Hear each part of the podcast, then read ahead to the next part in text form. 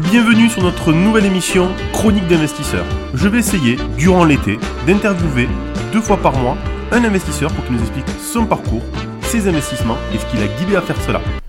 Notre second investisseur est Samy. Samy est un de mes associés sur la structure Nico, mais Samy avant tout est un investisseur. Depuis des années, il construit son patrimoine suite à différentes évolutions dans sa vie perso, dans sa vie pro. Et Samy a décidé de lever le voile sur les échecs, les réussites, en étant hyper transparent. J'avoue que cet échange est un peu informel, nous l'avions fait il y a quelques semaines pour faire des vidéos, et je me suis dit que le contenu chronique d'investisseurs pouvait largement s'y adapter. On écoute Samy. Allez, merci. Ouais, donc euh, à l'époque, euh, j'ai déjà cette volonté euh, de vouloir continuer à investir parce que finalement, j'ai une petite mensualité de crédit et je me, suis, je me dis pourquoi, pas, pourquoi pas le faire. donc je vais voir ma banquière, je gagne 1008, 1009 à l'époque, je pense, avec, avec mes primes. Donc pour un premier, premier job, c'est pas enfin, voilà, intéressant. Et peu d'apport. Donc je lui demande si effectivement elle peut me, elle peut me prêter pour faire un investissement locatif et combien et, euh, et, à l'époque, elle me dit euh, écoutez, euh, monsieur Erard, bon, vous êtes bien mignon, mais je vous prête pas, je vous prête pas comme ça pour faire un achat, un investissement locatif. Alors, je pense deux choses. Hein. La première, c'est que je suis jeune, donc mmh il y a aussi peut-être ce rapport et je présente pas les choses encore correctement parce que je suis pas encore habitué du fait. mais il y a aussi la surface financière derrière où elle me dit clairement écoutez, vous n'êtes pas, vous n'êtes pas encore suffisamment solide pour que moi je puisse vous prêter de l'argent même si c'est un investissement locatif et que derrière, vous allez avoir euh, euh, du loyer euh, qui paiera une partie de votre prêt. Enfin, moi, elle me, dit, elle me met un nom catégorique immédiatement. Donc, tu as ta RP, tu veux investir. Du coup, tu trouves quelle solution pour pouvoir acheter ces investissements? Alors, pas de solution. Donc, je patiente. Le projet me part, part, un petit peu parce que je me dis, ça viendra dans un deuxième temps en fonction des, des évolutions professionnelles. Et donc, une fois que mon, mon salaire aura augmenté. Ce qui se passe, c'est que en 2015, euh, euh, moi j'ai euh, drame familial, c'est que je, perds deux, trois membres de ma famille mmh très rapidement. Donc se retrouve la problématique d'un héritage en fait. Hein. et ben, j'ai quoi? J'ai 24, 25 ans à l'époque. je suis pas encore câblé suffisamment pour me dire je reçois de l'argent euh, et euh, qu'est-ce que je vais en faire? Donc j'ai une petite tendance un peu à profiter. Voyage, sortie euh, en boîte, les copains, les machins. Et assez rapidement, quand même, je me dis, bon, retourne voir ta banquière, même si tu avais dit non une fois, peut-être qu'en ayant un petit peu plus d'apport, elle te permettra de, de, de, faire quelques, quelques investissements. Et donc, je retourne la voir. Et avec l'héritage, hein, qui, qui à l'époque n'est pas énormissime, je, je, crois que j'ai un peu moins de 200 000 euros qui, euh, qui arrivent d'héritage. Je me retrouve à pouvoir euh, acheter euh, trois appartes la même année. D'accord. Trois appartes à Millau? Alors, un appart à Millau ok. et deux appartes à Toulouse qui s'enchaînent en fait assez rapidement. Tu lèves combien de, de dettes avec cet apport et combien tu mets d'apport dedans? Alors, pour l'appartement de Millau, c'est un achat qui est relativement faible, puisqu'on est sur un appartement qui vaut à l'époque que j'achète 55 000 euros. Euh, meublé, déjà meublé. Donc je j'injecte 10 000 euros d'apport. Et ensuite, pour j'achète un petit T2 et un studio à Toulouse. Donc le studio, je l'achète 85 000. Le T2, je l'achète 105 euh, ou 110 000 euros, je crois. Studios qui sont et T2 à Toulouse qui sont intégralement refaits. Mmh. mais bon, il faut les meubler, etc. Euh, là, du coup, il y en a pour 190 000 et je mets 50 000 d'apport. Donc, tu lèves 140 de dettes dans les deux, deux autres projets, et tu lèves 45 de dette dans le premier. Je lève 45 et 140, ouais. Je lève 180 000 et j'apporte 60 000 euros globalement. Ok.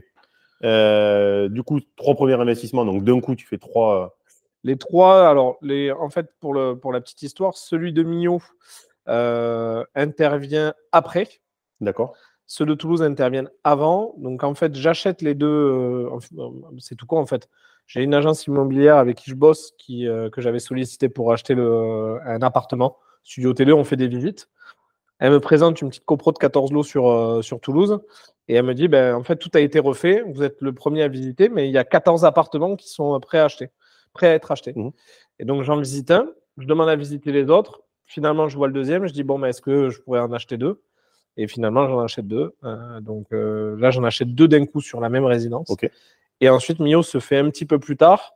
j'ai un de mes meilleurs amis qui, qui est sur Mio, qui habite dans cet appartement-là, qui veut acheter sa maison et qui me dit au détour d'une conversation, parce qu'on s'appelle régulièrement, qui me dit Je vends mon appart, voilà, on va bientôt déménager, etc. Et je dis Ouais, combien tu le vends? Parce que moi, j'étais déjà allé chez lui, je trouvais très sympa cet appart.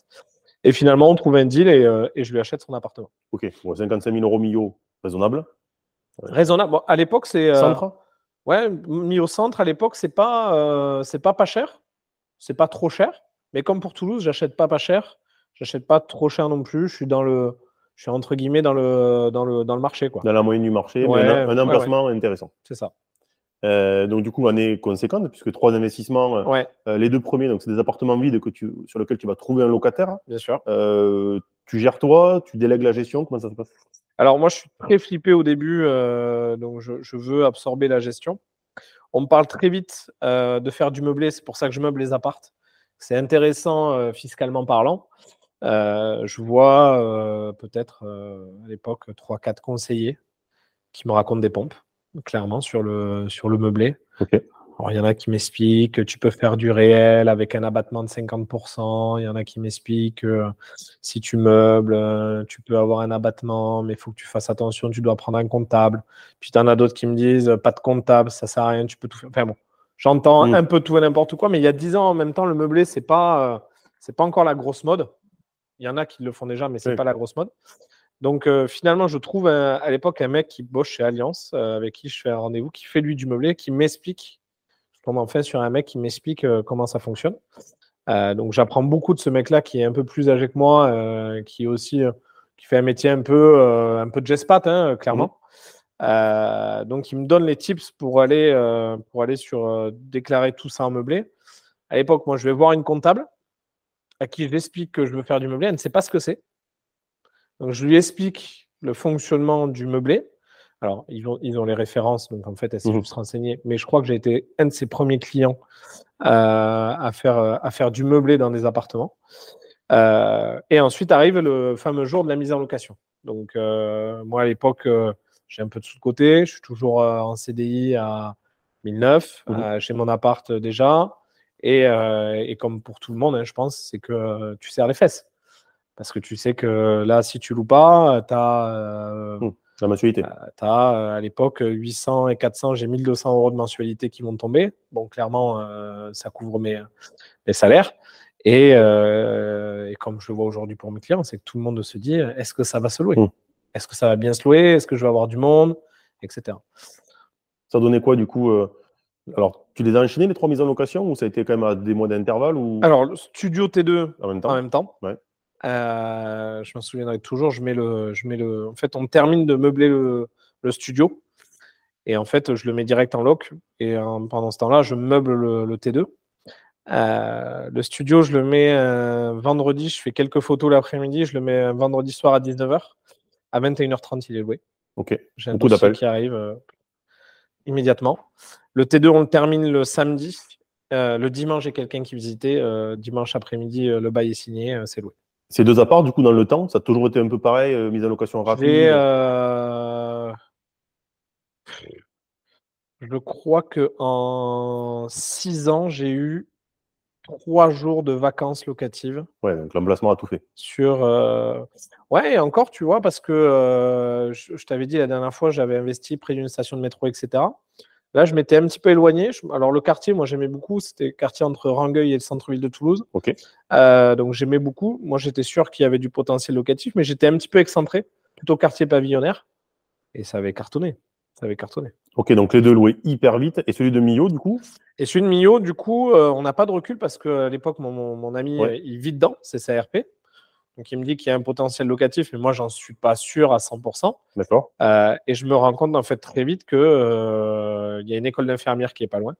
Donc, je le mets en loc. en fait, ma meilleure renta locative, c'est celui de Millau. D'accord. Parce que je le louais extrêmement bien pour, euh, pour, pour la ville. Et parce que, bon, il est, bien meublé, parce que c'est toujours sympa. C'était quoi le, loyer à Millau, du coup? À Millau, je louais 400 euros par mois. Ah ouais, donc quasiment 10%. Et 8%, ouais. 8% de renta. Ouais, ouais donc, super, super, achat. Euh, donc là, on est en 2015. 2000, on est en 2016 là. 2016. Euh, achat d'après, il se passe quoi? C'est quoi le next step? 2016, je pars, euh, je pars en mutation professionnelle à l'époque. Donc j'arrive euh, à Nantes Ok. Euh, pour le boulot. Euh, je me rends compte assez vite que euh, je- c'est pas la ville où je serai le plus à l'aise. Donc je mets un peu les investissements en stand-by. Donc je garde mon appart de Millau, j'ai mes deux apparts à Toulouse et l'appart où j'étais euh, propriétaire, je l'ai vendu. Ok. Euh, Dans le cadre du départ, etc. Euh, Parce que je me voyais pas euh, le gérer. C'était un appart où j'avais mis beaucoup de cœur. Je préférais le revendre et, euh, et réinvestir, quitte à le refaire après. Donc en fait, je pars déjà deux ans en location sur euh, Nantes. Ok. Euh, à Nantes, au bout de deux ans de location, finalement, ben, je rebouge. En fait, je démissionne de, de ma boîte. J'arrive à Bordeaux. Et à Bordeaux, je suis chez, je rentre chez AXA. Situation provisoire aussi. Le métier, ce qu'ils appellent le métier de Jespat, ne me plaît Mhm. pas du tout. Monoproduit, etc. Donc, ben, je suis locataire. Pour le moment, il ne se passe pas grand-chose. Je n'ai pas, de- pas de situation vraiment encore établie, pas de CDI. Euh, et euh, j'ai euh, j'ai la proposition, on me fait la proposition de pouvoir intégrer l'ancien Mm. cabinet où on travaillait, où ben, l'activité commence. Euh, ça se passe pas hyper bien parce que j'ai des connaissances par rapport à ce que j'ai déjà fait moi. Je vais me taper, hein, je crois. Viens là, toi. Allez, bouge. Allez, casse-toi. Casse-toi. Dépêche. Le chat, il sort. Le chat Je l'entends, hein Donc, mutation Infinity, excuse-moi. Allez, pardon. Donc on bouge, euh, moi je suis chez Infinity Conseil. Les, euh, allez, on va dire que les 6-8 premiers mois se passent pas très bien parce que euh, j'ai pas encore tous les tenants et aboutissants du Mais métier. tu changes de ville aussi. Change de ville. Donc, tu passes de Nantes à Bordeaux. Je passe de Nantes à Bordeaux, je fais euh, trois mois et demi chez AXA, je rentre chez Infinity. Euh, donc j'arrive en fait chez Infinity en février euh, 2019. Février 2019. Euh, chez Infinity, euh, si on peut les nommer. Ouh. Euh. Moi, en tout cas, il n'y a pas de problème. Euh, J'arrive chez Infinity, il se passe 7-8 mois où euh, ça se passe pas hyper bien. Euh, ben parce que, euh, parce que je, je- je sais comment fonctionne ce monde-là, mais j'ai pas les codes. Clairement, euh, j'ai pas les fonctionnements. Il y a des choses que j'intègre pas suffisamment. Il faut, que je me forme. hein, je suis en apprentissage. Donc je suis à deux doigts de quitter euh, Infinity. Et puis finalement, euh, avec euh, l'accompagnement à l'époque de- d'un des managers, euh, ça David. me- ça, me relance dans la, dans Ah la mécanique. Euh, et donc, en fait, c'est là à ce moment-là où je mets le premier pied à l'étrier. Et en fait, les choses, les choses commencent à s'enchaîner. Voilà. Donc, 2019, euh, année de transition, entre guillemets. Mm. 2020, Année Covid. année Covid, mais belle première année, mine de rien, Ouais, euh, ouais. en termes en termes d'investissement. Et fin 2020, je décide de me positionner pour acheter mon appartement sur, sur Bordeaux. Donc, ma résidence principale. Donc, pour que les gens voient un petit peu, donc, tu pars de Nantes où pendant deux ans, tu as arrêté l'invest parce que changement de vie. Tu pars à Bordeaux où tu changes de métier, on va dire. Ouais. Euh, remise en question. Mhm. Où, où là, tu te. tu- C'est toi ou c'est moi, le Bibi? C'est moi, c'est toi. C'est pas grave, c'est marqué pas dispo, c'était un message. Ah, ouais. Euh, Attends, je suis en mode avion. Ah putain, c'est les agendas, excuse-moi. Donc tu te, euh, tu, te, tu te remets en question sur euh, cadre de vie, euh, lieu de vie. Donc tu pars à Bordeaux, Euh, donc nouveau taf, donc nouveau challenge, accompagné par un des managers, donc David, il y a pas de, qui, qui te remet, euh, alors qui, qui t'aide en tout cas à te, à te performer et à, et- et à évoluer. Euh, et là, tu te positionnes sur un achat d'RP, mais c'est pas un achat classique. C'est de la VFA. Mais il n'y a pas que ça. C'est la TVA 5.5. Alors ouais, deux choses. C'est de la VFA déjà, donc c'est du neuf. Et on est en TVA 5.5, effectivement. Euh, pour que les gens comprennent, c'est que tu Alors on n'est pas en TVA 5.5, pardon. On est en prix maîtrisé. prix maîtrisé, excusez-moi. Euh, pour que les gens comprennent, quand il y a un appartement euh, neuf, quand il y a une résidence neuve, le promoteur a la capacité, au lieu de vendre du logement social, de proposer des prix au mètre carré par rapport à la mairie qui a demandé, enfin, c'est encore tout un paramètre, d'avoir des prix un peu maîtrisés au prix du mètre carré et de faire en sorte que les logements soient accessibles. C'est ça. Donc en fait, à l'époque, ce qui se passe, c'est que je me retrouve avec euh, cette, euh, cette opportunité qui me tombe au niveau de, cet appartement. donc en prix maîtrisé avec un partenaire promoteur. sur lequel il me dit voilà, bon, il faut, respecter quelques critères de revenus. Et moi, coup de chance, entre guillemets, ben, j'ai une année où je suis en transition euh, c'est-à-dire euh, entre euh, l'arrivée et Bordeaux et Nantes. L'arrivée entre Bordeaux et Nantes. Et donc, du coup, je me retrouve avec, je me retrouve avec des revenus qui sont suffisamment faibles pour pouvoir intégrer le prix maîtrisé. Du cul, quoi. Un peu de cul. Ouais, faut être du cul. Donc, du coup, ça te permet d'acheter un appart à 3000 euros du mètre. 3000 euros du mètre, Dans Bordeaux. Alors, quartier-gare, ouais, mais à Bordeaux. Rive gauche. Ouais, ouais. Euh, sixième étage Neuvième. Neuvième étage. Euh, un extérieur filant, un patio et une surface habitable de 100 mètres carrés. Pour 300 000. 330 000. Bon, du cul. Parce que aujourd'hui, 110 euh, mètres carrés, texte vue, étage, emplacement, on n'est pas sur des ratios comme ça. Non, on n'est pas sur ces ratios. les conditions? Les conditions, il euh, ne fallait pas déclarer en revenu fiscal de référence plus de 30 000 euros, puisque j'étais une personne seule. Ok. Euh, et c'est la seule condition. En Degré de détention, même pas? Alors, et ne pas avoir été euh, propriétaire au cours des cinq dernières années, ce qui était mon cas, puisque j'avais revendu en 2016 Sa résidence principale. ma résidence principale et je me portais acquéreur en 2021. Donc, tu démarres 2020 l'achat de l'appart? Oui, c'est de la VFA pour une livraison 2022. Donc, tu as euh, deux, ans de temps que tu vas occuper. Un an et demi, ouais. Que tu vas occuper parce que tu vas te mettre à acheter, du coup, à investir. Ouais. Euh, investissement d'après? Investissement d'après, c'est toi qui m'en parles. C'est vrai.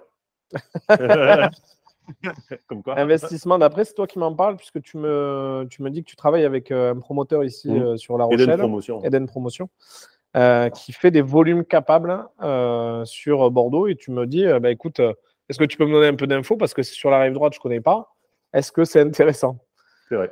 Et à l'époque, je te demande la surface. Euh, tu me dis, il y en a pour, euh, il y a 80 mètres carrés à exploiter, plus un studio, plus un garage, un jardin. Du coup, euh, je te dis, mais oui, mais es bien gentil, Nico, mais ça coûte combien cette petite affaire? Je crois que tu me sors quelque chose à 330 000 euros. Un truc comme ça.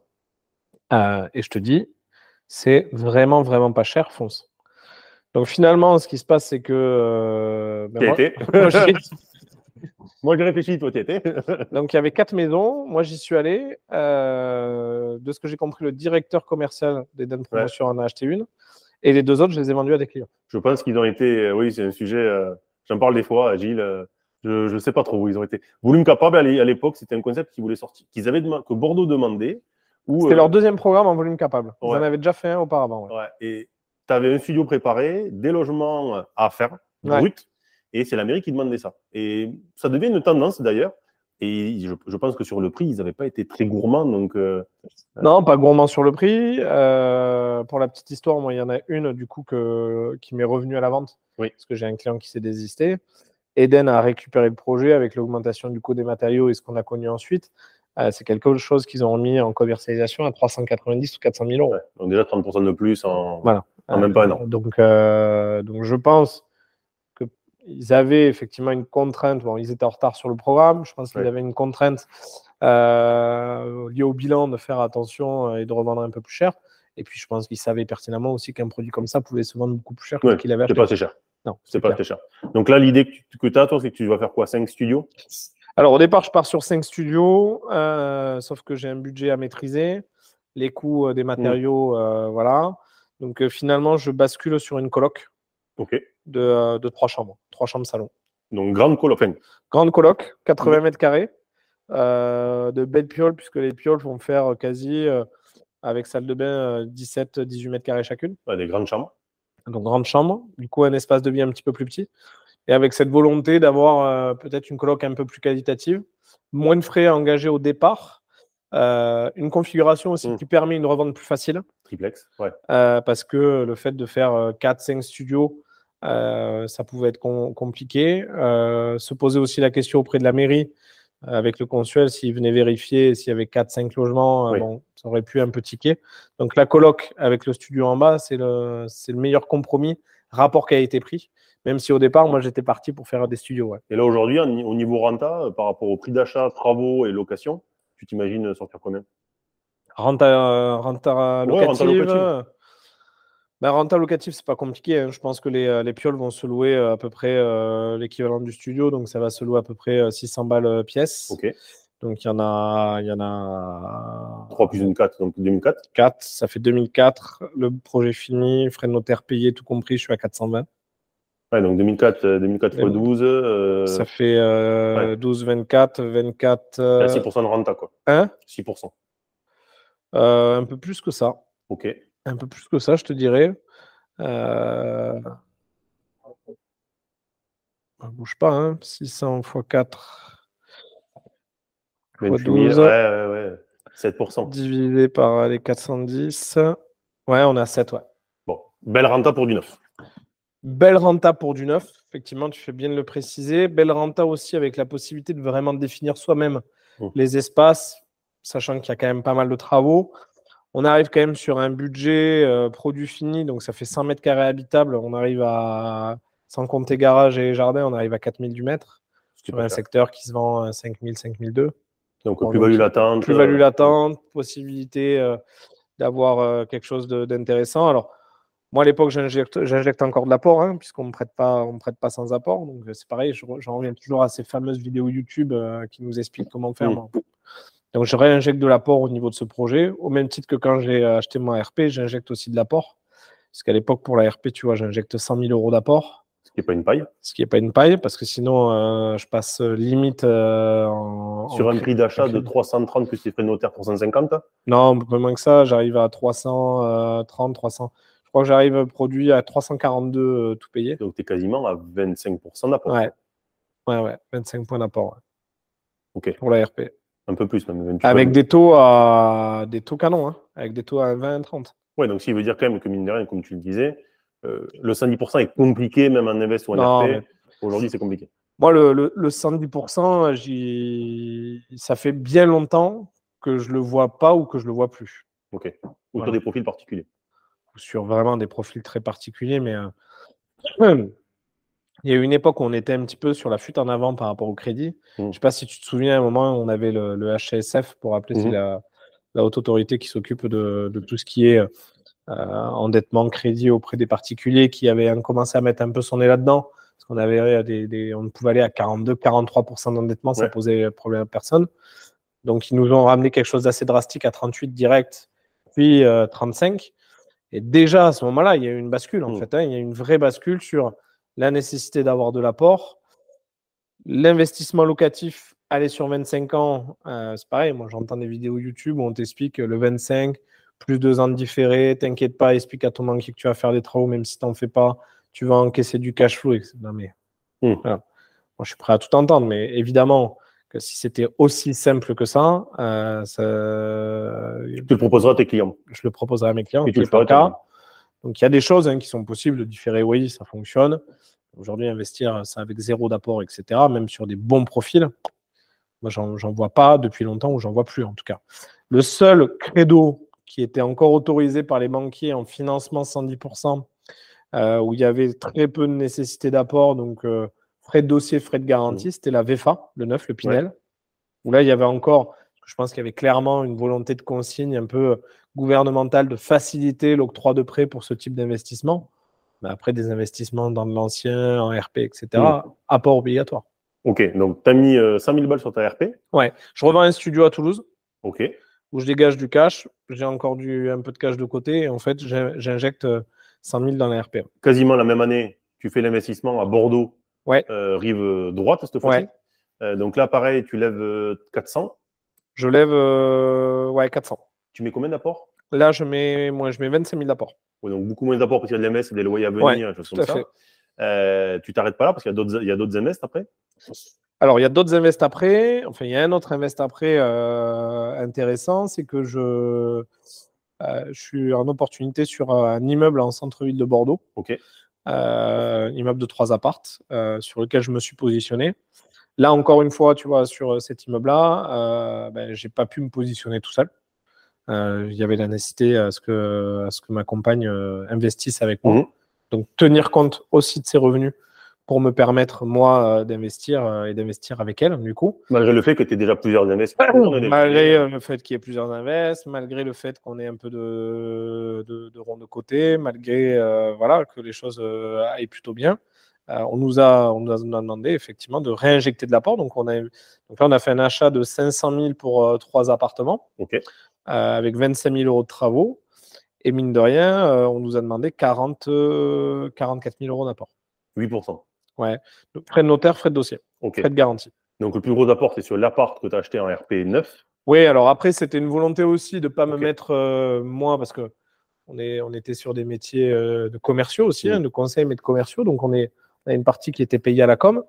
Et étant donné que ben, les commissions, c'est pas régulier, hein, donc c'est dépend, ça dépend des clients qui te font confiance et, oui, puis on sort des projets que tu amènes en plus année Covid. Donc, je ne veux pas avoir une mensualité mm. qui est trop élevée. Donc, je préfère mettre euh, un peu plus d'apport et, me laisser un peu, un peu d'air plutôt que de mettre beaucoup d'apport, euh, moins d'apport et donc, du coup, avoir une mensualité plus importante et potentiellement me retrouver euh, un peu plus en difficulté à la fin du mois. Avec aussi l'idée de me dire, en mettant plus d'apport à ce moment-là, j'aurai un taux mm. d'endettement plus faible qui va me permettre de me projeter sur d'autres projets. Et mine de rien, ça, ça, a marché. Donc là, du coup, l'immeuble à Bordeaux que tu as signé euh, il y a deux jours. Ouais, deux jours. Que tu as acté il y a deux jours. Euh, juste avant, la maison triplex colocation studio que tu as acté euh, il y a quelques temps de ça, plus ta, résidence principale à Bordeaux. Tu as le studio à Toulouse que tu as revendu, tu es en train de revendre le T2 Je suis en train de revendre le, T2. J'ai revendu l'appartement à Millau aussi. Ok. Dans, tous les, dans les trois cas, bon coup financièrement Ouais, je peux, être, je peux être concret avec toi. Le, le T2 de Millau, euh, je le vends 75 000. Ouais, donc 20 de plus. 20 de plus, ouais. 20 euh, de plus. Euh, le studio, c'est là où j'ai fait le meilleur, la meilleure, le meilleur retour, puisque acheté 80, revendu 109 pour moi. Donc 29, ok. Ouais. et le T2, acheté 110, revendu, proposition d'achat en cours 125. Oui, 15. Donc, tu as un 10 pour 12%. Alors, le mieux, c'est Mio. Le mieux est Mio, le clairement. Mieux euh, Le studio, euh, le studio euh, à Toulouse aussi. En fait, c'est tout con, mais c'était une, époque, le studio, où on était sur des taux très faibles. L'immobilier partait hmm. dans, tous les sens un petit peu. Hein. tout le monde achetait n'importe quoi. Moi, je le mets en vente du coup à 109. 109 ou 110 110. Euh, je décide de faire des, les visites moi-même, de le vendre par moi-même. Donc, je fais 8 visites, 10 visites. J'ai 8 offres au prix. D'accord. Dans la journée. D'accord. Et j'ai une agence immobilière qui vient, qui a réussi à me convaincre. D'accord. Alors que d'habitude, je refuse et qui me dit Nous, on a un client, il paye cash. Ouais. Et donc, je prends le paiement cash. Et du coup, ce paiement cash euh, te permet d'avoir l'argent assez rapidement et, euh, et donc, du, coup, de positionner et de me positionner sur euh, l'achat de, de, mon appart à Bordeaux. Donc, tu es parti avec 2013 euh, un appart à Toulouse qui valait 110. Ouais. En gros, bon, il, arrive ce qu'il arrive dans ta vie et tu reçois de l'argent que, que, tu fais bonifier. 2000... Bah, bah, après, on va être très clair. En fait, je me retrouve à l'époque, si on fait une photosynthèse, on va dire à 2015, ouais. je me retrouve avec 200 000 euros de, de, cash, de, cash lié euh, aux successions et euh, un appart à Toulouse que je vais revendre en 2016. Donc en fait, je me retrouve avec euh, un appart sur lequel j'ai un crédit et j'ai fait des travaux. Mmh et finalement, cet appart-là, tu vois, je vais faire 10 000 de, de plus-value. Donc ça va me payer mes travaux. Et, voilà, mais en fait, je fais quasi que dalle. et je me retrouve avec 200 000 de cash. En gros, si, on reprend le step, 2015, j'ai 200 000 de cash. Puisque l'appart va être vendu. Ces 200 000 de cash, aujourd'hui, si on devait faire un gap 2015-2023, alors je te prends l'actif net, entre guillemets, c'est-à-dire les crédits que j'ai en cours par rapport à la valeur du patrimoine, ben, ces 200 000 de cash, aujourd'hui, il va m'en rester 60, euh, 70. Parce qu'entre les reventes, etc., mhm. donc voilà ce qui, ce qui te reste. Euh, et euh, si je regarde un actif net, j'ai aujourd'hui j'ai un patrimoine IMO qui va être estimé à 1,7 million, 1,8 million. Okay. Et je dois avoir 400, 900 et j'ai 1 million 100, 1 million 150 de crédit. Donc 650 de cash, d'actifs nets, plus 60 de, de, cash pur, donc 710. Ça fait fois 3,5 en, en 8 ans. C'est ça. OK.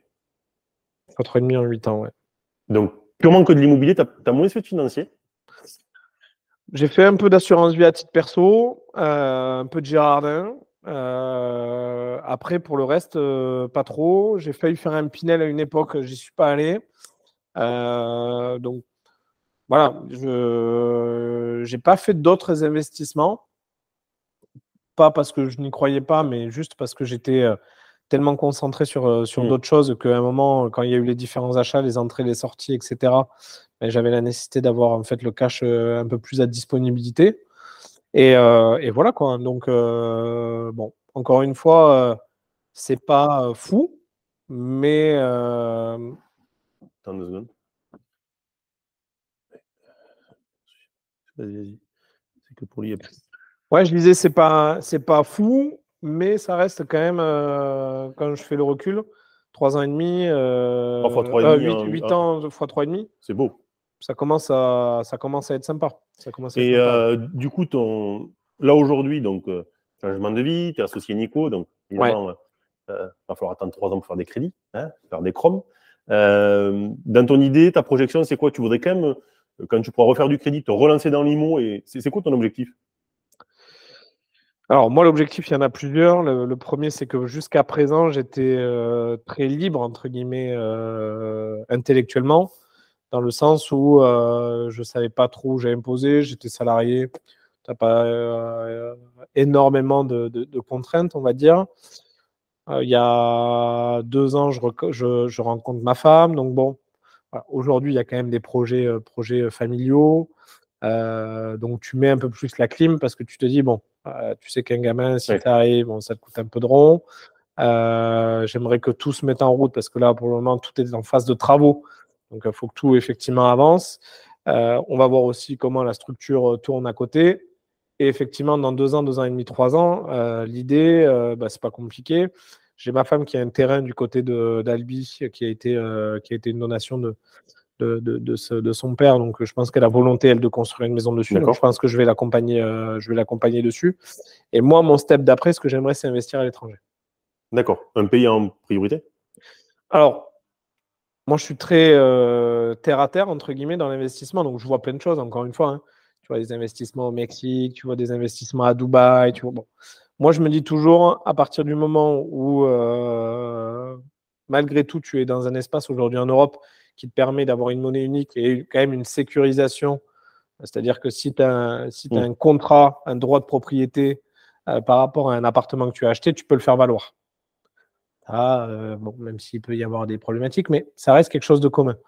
Moi, j'ai eu échangé, j'étais au Mexique là en vacances il n'y a pas longtemps, où parfois on te dit euh, ce terrain il était à toi, à partir du moment il est aujourd'hui il est à moi. Il y a eu du backchiche qui a été fait auprès euh, d'un mec dans une administration, les papiers ont été changés, et puis finalement le terrain qui était à toi, il n'est plus à toi. D'accord. voilà, ça, c'est la réalité. Dubaï, bon, ben, c'est aussi Dubaï et autres, hein, c'est aussi aujourd'hui des, des, des, fonctionnements qui sont quand même très différent où il faut faire un petit peu attention quand tu as des capitaux qui sont, qui sont là-bas parce que du jour au lendemain, pour x, y mmh. raison, tu peux, on va pas se mentir, tu peux quand même tout perdre.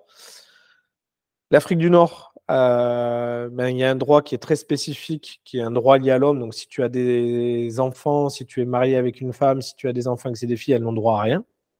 Ça, ça faut quand mmh. même savoir, notamment moi. Donc, en fait, très vite, si tu regardes un peu tous ces éléments qui sont très terre à terre, tu te rends compte que là où tu peux investir, euh, où tu as une facilité déjà de déplacement de pouvoir y aller, mais ben, en Europe, c'est quand même relativement simple. Et donc, je me dis, euh, si, si, euh, si, investir, rester dans cette zone-là. Tu as des pays aujourd'hui qui sont intouchables. Moi, j'aurais eu adoré à l'époque, quand ça avait fait le boom, d'acheter un appartement au Portugal, à Lisbonne ou à Porto. Après, je m'étais intéressé un moment à, Berlin et mmh finalement, Berlin a explosé aussi voilà, j'avais regardé déjà des zones comme ça. Je suis sûr qu'il en existe encore, donc il faut, faut, regarder. Je pense qu'il y a des choses à faire sur des tickets d'entrée un peu plus faibles, où la législation, notamment sur la location courte durée, est beaucoup moins stricte qu'en France. Mmh. Et donc, tu peux avoir des rapports plus intéressants. Il il y a beaucoup de métiers qui se sont développés aujourd'hui autour de l'investissement immobilier, les conciergeries, euh, les colocations. enfin, voilà, il y a vraiment beaucoup, beaucoup de choses qui existent. Donc, ça te permet quand même d'investir avec un peu plus de facilité et de te projeter, projeter vraiment plus facilement. Donc, next step, investissement à l'étranger. Alors, c'est une idée. Hein. Plus la maison d'Albi pour, euh, euh, avec ta femme. Mais encore une fois, s'il y a une bonne opportunité, voilà. Moi, il y a deux choses auxquelles je crois beaucoup. C'est le bord de mer. Ok. Mais on en avait déjà mmh. parlé.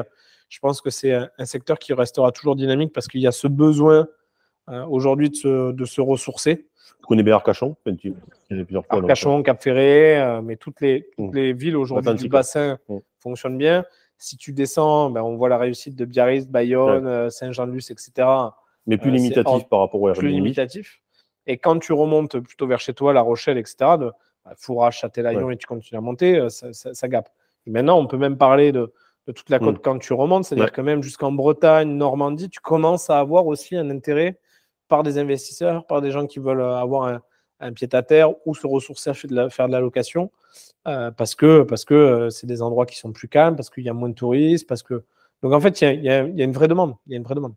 Donc dans l'idée. Donc, l'IMO, oui, mais bon, là, tu attends que la première maison soit livrée et que l'immeuble, là, euh, donc il est déjà loué, euh, mais tu as, bientôt, euh, au total, peut-être 6, 7, 8 locataires. Ouais. Donc, tu en as déjà 3 plus les, autres. Et quand tu pourras refaire des prêts un peu étrangers, un peu Albi, invest ou résidence secondaire Albi Invest. Invest. Donc, vraiment, les en location et, et, l'étranger quand, quand tu auras la capacité. Oui, tout à fait. tu as construit cet immobilier. Le but, parce que c'est vrai que souvent les gens voit des, des rentiers, des choses comme ça. C'est quoi ton objectif, toi, de vie avec Stimo? Moi, l'objectif de vie, c'est que à 45-50 ans, c'est de lever le pied et de travailler par, euh, par plaisir et plus par euh, contrainte. Ok. Voilà. Alors, euh, on se fait tous des, des, montagnes parce que, encore une fois, tu vois, tu vois beaucoup de choses, d'informations qui passent. Est-ce que j'arriverai à en tirer 8000 euros par mois? Non. Mmh clairement. C'est pareil, moi je, je, rigole beaucoup sur euh, quand on t'explique le cash flow positif. Le cash flow positif, c'est une chose, c'est intéressant. Le cash flow positif, ça veut rien dire et rien dire. Tu peux avoir un cash flow positif et pour autant avoir un bien qui se dévalue. Ton cash flow positif va rentrer dans ta dévaluation. Tu peux avoir un cash flow positif, avoir des charges énormes euh, charges régulières parce que tu as des travaux, parce que tu as de la réfection, parce que tu as des entretiens de façade, de toiture, etc. Bon, mais ton cash flow positif, pareil, il va rentrer à l'intérieur. Donc, ton cash flow positif, il veut tout dire et rien dire. Et même si une fois que c'est payé, tu as un cash flow qui rentre, ben, il n'est jamais euh, exempt de tout impôt et c'est pas direct dans ta poche. Donc, il y a plusieurs choses. Déjà, la première, c'est que ton cash flow, en fonction du statut que tu as, même si tu fais du meublé, c'est pas éternel. Donc, à un moment, tu vas payer de l'impôt dessus. Euh, et au-delà de ça, euh, tu as aussi toute cette partie euh, qui est quand tu n'as que des revenus issus de l'immobilier, tu as aussi la taxe Puma qui intervient pour, parce que tu dois ta cotisation entre guillemets à la société, donc tu, tu intègres des cotisations sociales. Donc bon, voilà, et puis une fois que tout est payé, tu as aussi ton potentiellement l'IFI qui peut arriver parce qu'il arrive relativement vite. Enfin, ça dépend des hommes, mais sur Bordeaux, par exemple, ça arrive hyper vite. Donc finalement, ton ce que tu appelles ton cash flow positif, même si euh, tu vises 6-7 000 euros finalement, ce qui va te rester dans la poche, euh, alors ça va pas être la moitié, mais je pense qu'on va pas être très très loin de la moitié. Si on veut vraiment être concret par rapport dans, à. Dans ton histoire de vie, ce qu'on a vu, c'est que tu as eu besoin de revendre, parce que tu as eu besoin de revendre pour euh, l'emplacement, a fait que tu as pu revendre facilement avec de la plus-value, ce que peut-être tu n'aurais pas pu faire en ayant investi à Saint-Etienne, Auxerre ou Troyes. Euh, parce que malheureusement. Ouais, bien sûr, bien sûr. Et puis, euh, et puis je vais même aller plus loin, c'est-à-dire qu'aujourd'hui, euh, moi, j'ai fait, j'ai fait un choix depuis que j'ai investi, c'est d'aller plutôt dans des grandes agglomérations. Mmh. Bon, des fois, je discute avec d'autres investisseurs, des clients, mais pas que, hein, des gens aussi qui ont investi, qui me disent, moi, je suis plutôt très attaché petite ville. Je te donne un exemple, tu vois, sur le sur l'accès Toulouse-Bordeaux, tu vas retrouver Agen, Montauban, et tu vas retrouver encore plus petit, hein, Villeneuve-sur-Lot, enfin voilà, des, toutes petites villes. Les rentas au départ sont meilleurs, ça c'est clair, mmh. parce que le cash flow en général arrive euh, un peu plus rapidement euh, dans le sens où euh, tu as un prix d'acquisition qui est un peu plus faible. maintenant, il n'y a pas de réel gap en termes de prise de valeur sur, sur ta revente. Ouais, donc tout mis bout à bout, plus intéressant de Toulouse ou Bordeaux que tu as pu faire, parce que tu avais une renta intéressante. Alors, tu n'étais pas à 10, mais tu étais à 8. Sauf que ta prise de valeur a compensé la rentabilité locative. Déjà, ta prise de valeur, on va pas se mentir, tu n'as aucune problématique de location. Tu as des profils de locataires qui sont aussi différents. C'est malheureux, hein, mais euh, malheureusement, tu as, quand même une concentration plus de, cadres, d'actifs, profession libérale dans les grandes agglomérations que dans les petites. Et en général, les cadres euh, actifs ou profession libérale ne passent pas par de la location. Ils achètent directement, hein, puisqu'ils ont, ils ont le budget pour, pour le faire. Euh, dans d'autres agglomérations comme Toulouse et Bordeaux, par exemple, ou d'autres, hein, ben, pour avoir le budget de quelque chose qui te plaît, il faut déjà commencer à amener un sacré ticket. Donc forcément, tu as un marché autour de la location qui est quand même beaucoup plus important, beaucoup plus sécurisant aussi pour, euh, pour un investisseur, quel qu'il soit. Euh, là, le but, on va, on va peut-être synthétiser, parce que je pense que ça doit faire pas loin d'une heure qu'on est en train d'échanger. Et, pour que le format soit sympa, je pense qu'il ne faut pas qu'on dépasse les une heure. c'est quoi les leçons que tu as, tenu, que as, que as appris de tes investissements, de par ton métier et de par ta expérience? Et c'est quoi le message que tu aimerais faire passer aussi bien à tes clients qu'aux gens qui te connaissent moins euh, par rapport aux MS Moi, ce que je dis toujours à mes clients, c'est euh, qu'il n'est jamais trop tard pour commencer. Ok. Déjà. il y a plein de gens qui me disent oui, mais l'âge que j'ai maintenant, il n'est jamais trop tard pour commencer. Après, on peut commencer sur petit, on peut commencer sur très gros. On a tous eu des clients qui attaquent d'entrée avec des tickets à 500, 600, 700 000 et d'autres clients qui commencent avec 50, 60 000. Voilà. Donc déjà, il n'est jamais trop tard pour commencer. Deuxième chose, euh, il n'y a pas de vérité vraie dans l'immobilier. Il y a des. Aujourd'hui, tu as un peu un, dogme. Moi, ça me gonfle. Où euh, là, en ce moment, la grosse mode, c'est tu le dis sur tous les articles de presse, l'immobilier baisse. Bon, l'immobilier baisse où? Pourquoi? Dans quel cadre? C'est toujours un contexte qui est généralisé. L'immobilier peut mmh. baisser, oui, c'est une réalité, mais tant qu'il n'est pas vendu, euh, c'est un actif. Donc ça, ça, varie. Pour autant, dans les agglomérations aujourd'hui où il y a une vraie tension locative et une vraie tension d'acquisition, il n'y a pas de baisse de l'immobilier. C'est pas vrai. Maintenant, effectivement, quand on regarde dans son ensemble, on peut conseiller. Donc, moi, j'ai toujours un peu de mal avec ça. J'ai beaucoup de mal aussi avec le c'est trop cher. Mmh. Parce que, euh, alors, à chaque fois on le dit, on se reverra dans 4-5 ans et vous me direz euh, finalement, ouais, c'était pas cher. Bon, la réalité, c'est que c'est ça. Euh, c'est que 4-5 ans après, à chaque fois, on me dit, non, mais là, c'est trop cher, ça va baisser. moi, je l'ai entendu à l'époque en 2008, je l'ai entendu à l'époque pendant le Covid, je le réentends là en ce moment. La réalité, c'est que on a des villes aujourd'hui, des grandes agglomérations qui prennent entre 10, 15 et 20 000 nouveaux habitants par an. Ces gens-là, il faut les loger. On voit bien que la construction neuve, elle en pâtit. Donc finalement, euh, il y, a, une vraie nécessité effectivement de logement, aussi bien sur le marché de la location que sur le marché de l'acquisition. Encore une fois, sur certaines zones, il y a des zones euh, qui sont moins moins demandées. Moins demandées. Donc voilà. En fait, l'immobilier, il faut, le sentir. Euh, se faire conseiller, parce que même moi, je me fais conseiller. pourtant, je commence à avoir fait quelques invests. Mais ça m'arrive toujours de demander à un ami, de demander à, mmh. mes, à mes associés aussi, à demander à mon notaire. Euh, donc, je continue à, faire des demandes. À apprendre. À apprendre. Un des derniers immeubles que j'avais visité, c'était avec un autre CGP qui l'avait référencé. Donc, euh, c'est pas vrai de dire euh, le CGP, euh, il nous amène toujours sur des produits où il y voit le plus son intérêt. évidemment, même mon collègue CGP, il va gagner de l'argent. Mais je veux dire, s'il m'amène un bon produit, c'est un bon produit. Même s'il y a une commission dessus, un bon produit, c'est un bon produit. Donc, il y a toujours effectivement euh, beaucoup de, choses qui sont liées à l'immobilier qui sont, euh, qui sont souvent, très souvent faussées. Et puis, si tu vas euh, sur Internet aujourd'hui, ça te donne hyper envie. Mais moi, le premier. Quand je vois des Christopher Wengen, des... Ben, j'ai l'impression qu'il est multimillionnaire en immobilier. Et quand tu regardes un peu son, son, son storytelling, euh, il a commencé avec 1200 euh, euros par mois et son père a, retapé un appart à Bucarest. Et puis là, tu le vois, il achète des trucs à Toulon, des trucs des péniches à. Enfin bon. Alors, est-ce que c'est vrai? Est-ce que c'est pas vrai? Est-ce que c'est euh, beaucoup de flancs, etc. Moi, ce que je vois, c'est que quand je suis confronté à des investisseurs, à des banquiers, à des agents immobiliers, à des notaires et que je regroupe tout ce microcosme-là, tu claques pas des doigts et tu achètes pas en deux jours. Non, après, lui, euh, je pense que ces influenceurs, alors lui ou en général, leur business depuis 10 ans, c'est de vendre des formations.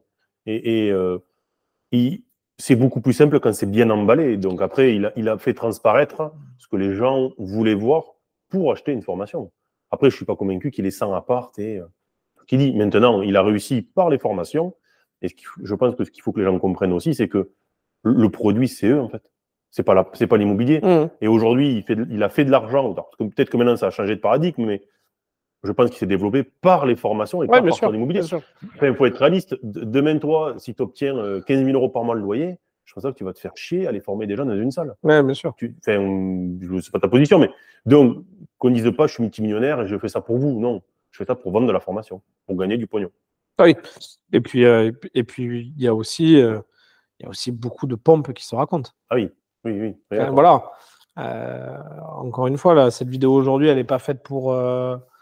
Moi, ce que je vois, c'est que souvent, ceux qui, ceux qui réussissent, notamment dans l'immobilier, c'est plutôt des gens qui sont assez discrets. Voilà. Quand tu discutes avec eux, ils t'expliquent.